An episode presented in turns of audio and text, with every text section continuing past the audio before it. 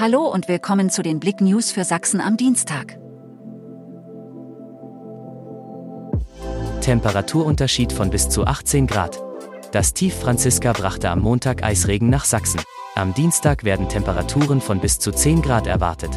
Noch am Sonntag erreichten die Tageshöchsttemperaturen gerade einmal minus 8 Grad. Ein Temperaturunterschied von bis zu 18 Grad. Wintersport. Wann kann man in Sachsens Skigebieten fahren? Endlich ist es soweit. Die Skisaison in Sachsen hat zum Teil schon begonnen.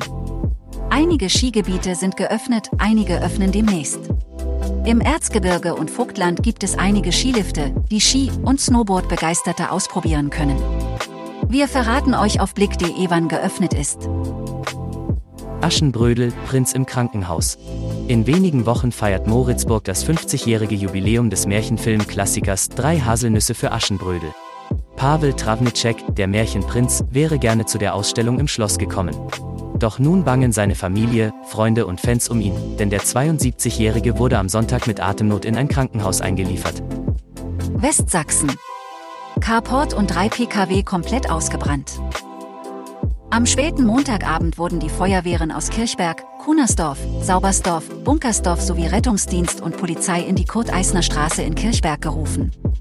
Ein Carport mit drei abgestellten Fahrzeugen stand im Vollbrand.